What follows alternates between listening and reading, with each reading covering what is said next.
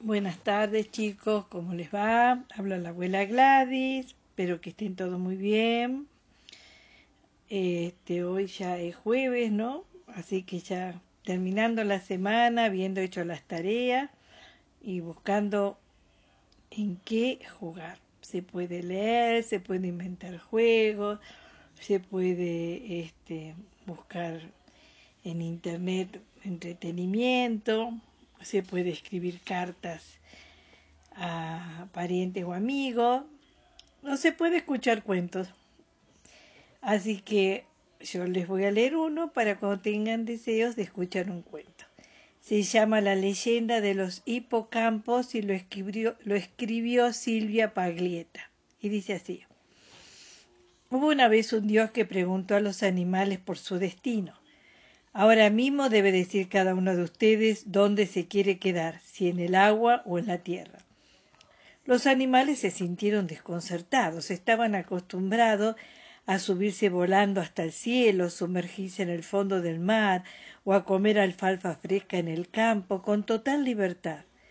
Pero bueno, ahora había que decidir. Elegir es perder un poco, protestó un camello que se guardaba un poco de agua dentro de la joroba. A mí eso de siempre agua, siempre tierra, no sé, a mí me da un poco de miedo, comentó la trucha. La tierra tiene sus cosas y el agua tiene sus cosas, afirmó un conejo creído de decir una frase célebre e inolvidable.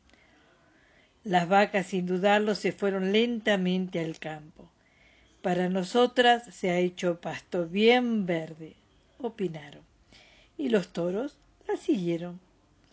Los pejerreyes eligieron rápidamente los ríos y los mares, pero se mantuvieron firmes en su deseo de ser siempre elegantes y de estar cerca del calor del sol. La ballena no lo dudó, le gustaban las olas del mar. Así cada animal se fue organizando, armando grupos, ya sea para caminar sobre la tierra o nadar sobre las aguas. Los cangrejos dudaron un poco, dos pasos para atrás, dos pasos para adelante. Finalmente se quedaron cerca de la playa por si podían hacer alguna trampita. Mientras tanto las plantas también iban organizándose por las dudas se les preguntara. El ombú se fue a la pampa, los sauces cerca del río, las algas al fondo del mar. Sin embargo, ese dios antes de que terminara la jornada vio que algunos animales todavía estaban dudando. ¿Qué le pasa a ustedes? preguntó a la gran familia de caballos. ¿Ya eligieron lugar donde vivir? Entonces el caballo de cola más largo comenzó a relinchar una explicación. Habló largo rato, explicó todo lo que pudo, aun en idioma que no entendían todas las especies, que ni siquiera comprendían todos los de su gran familia. Esa misma tarde allí donde la espuma se rompe contra las piedras, los caballos resolvieron separarse en dos grandes familias, la de los caballos de tierra y la de los caballos de agua. Los caballos de tierra andan corriendo por la pampa. Son los caballos salvajes que están cerca de las sierras.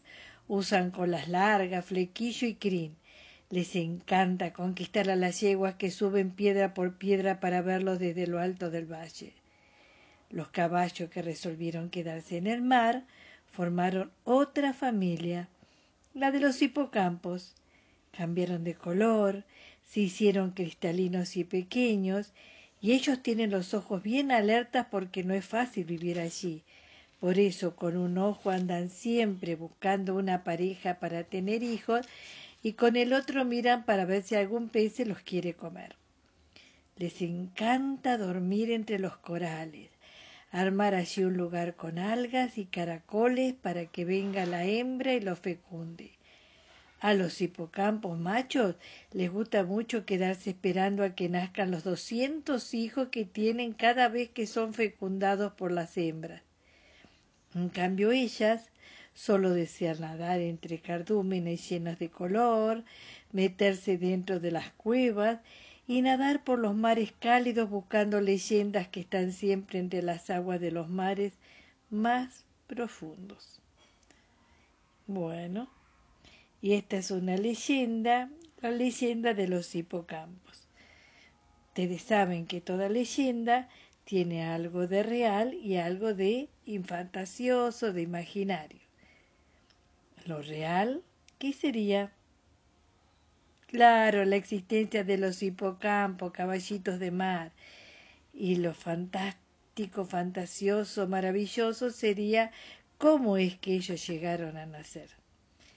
Bueno, este es un cuento inédito y apareció ilustrado en Cuentos para seguir creciendo para los alumnos que terminan su educación inicial del Ministerio de Educación, Presidencia de la Nación. Bueno chicos, será hasta la próxima.